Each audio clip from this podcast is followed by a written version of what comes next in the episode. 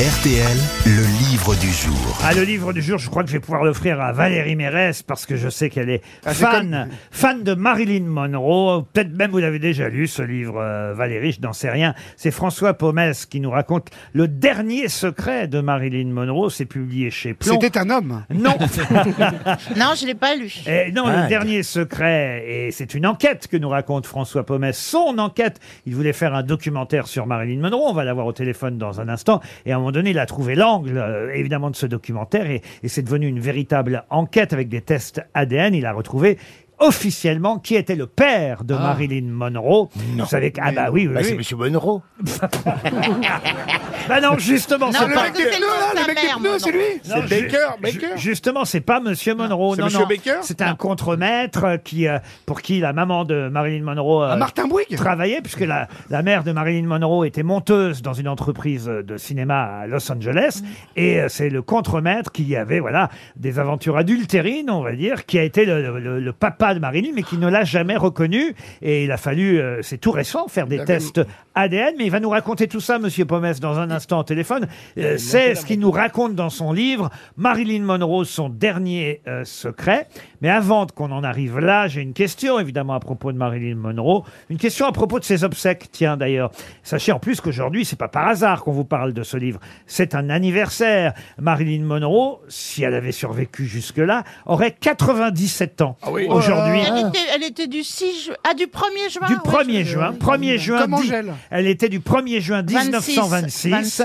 Elle aurait 97 ans euh, aujourd'hui. Mais moi, je vous parlais de son enterrement en 1962, le 8 août 1962. Elle est inhumée à Los Angeles. Euh, Et il y a ces deux maris euh, qui sont là. Et surtout, évidemment, son mari sportif euh, qui continue à l'aimer malgré... Di Maggio. Di Maggio. Voilà, bravo. Jody Maggio. Joe DiMaggio. Et la cérémonie euh, de l'inhumation des obsèques va se terminer avec une des chansons, un des airs préférés de Marilyn Monroe. Lequel Le petit bonhomme en mousse.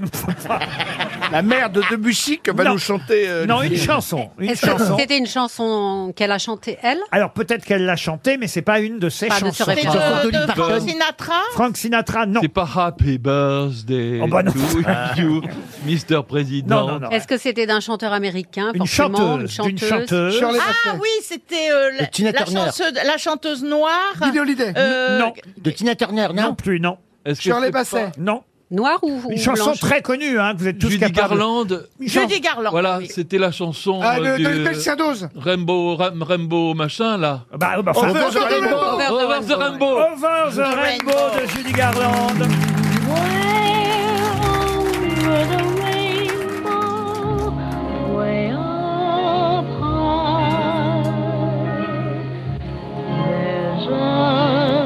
Joli pour terminer un enterrement, je trouve. Vous auriez su répondre, j'imagine, François Pomès. Bonjour. Bonjour euh, Laurent, bonjour à toute l'équipe. Bonjour. Oui, j'aurais pu, j'aurais pu répondre. Eh oui, oui, oui. absolument. Et oui, pour avoir étudié, enquêté autant sur euh, Marilyn Monroe, vous aviez euh, envie de faire un documentaire il y a quelques années sur elle, mais euh, si j'ose dire, par quel bout la prendre, tout avait déjà été plus ou moins dit, mais vous, vous avez trouvé une idée, c'est d'enquêter vraiment sur qui était le père génétique de Marilyn Monroe. Exactement. Mais j'ai j'ai plus ou moins toujours été fasciné par elle. Euh, moi, je la considère un peu comme une Cléopâtre des, des temps modernes. Et c'est vrai qu'il y a quelques années, je me suis replongé dans ses biographies et je me suis rendu compte qu'on savait tout, en réalité, au-delà des conspirations, des scandales. On savait tout, sauf une chose, l'identité de son père biologique. C'est vrai que personne s'était réellement posé la question parce que sa mère avait beaucoup d'amants à l'époque euh, de sa naissance, mais on n'avait jamais su trancher sur l'identité de ce père. Même si, alors vous êtes honnête, hein, d'ailleurs vous le racontez vous-même euh, dans le livre, même euh, si euh, le nom de ce monsieur contremaître avait été cité à quelques reprises dans certaines biographies, mais sans, sans qu'on en soit certain, évidemment.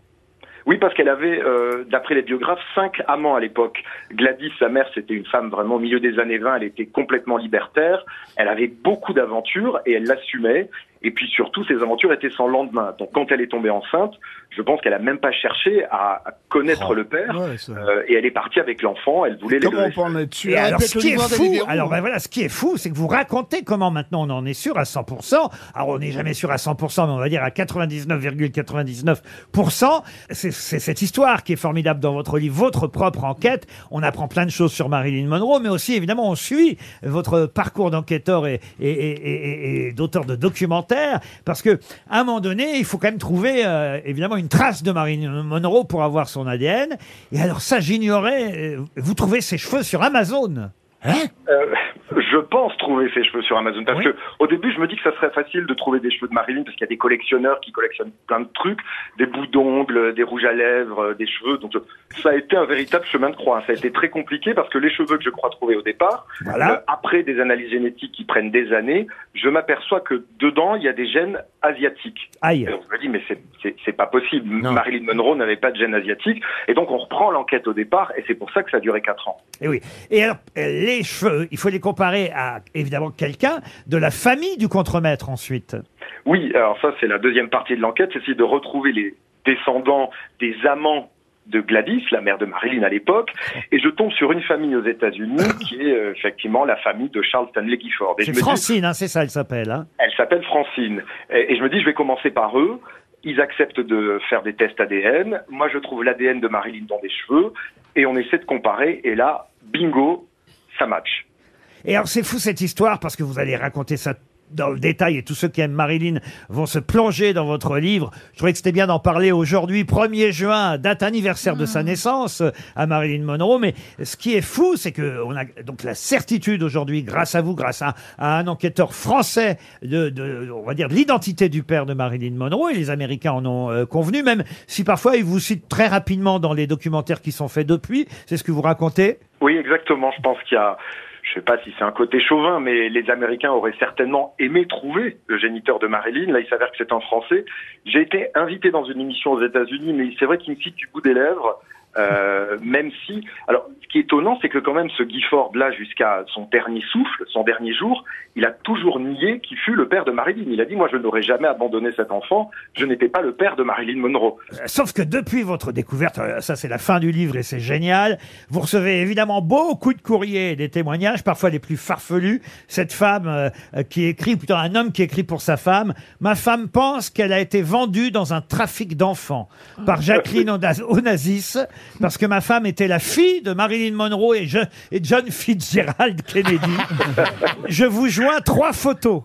Ah, je vous jure, c'est- j'en ai eu des gratinés comme ça, j'en ai eu quelques-uns, oui, oui, surtout des Américains, en l'occurrence, qui étaient effectivement euh, soit des enfants cachés, soit des anciens amants, etc. Il y a tout eu. Bon, ben, il s'avère que ça, c'est encore... Euh, ça fait partie des conspirations encore autour de Marilyn. hein. Elle suscite le fantasme. Mais plus, euh, on va dire certains là, et ça c'est étonnant parce que c'est aussi après le documentaire que c'est arrivé, euh, c'est cette petite carte, ce petit mot envoyé par cet homme, donc Gifford, qui serait le père euh, biologique euh, de Marilyn Monroe, et vous apercevez depuis qu'en fait ils avaient quand même une relation, il lui envoie un mot quand elle est à l'hôpital, c'est ça?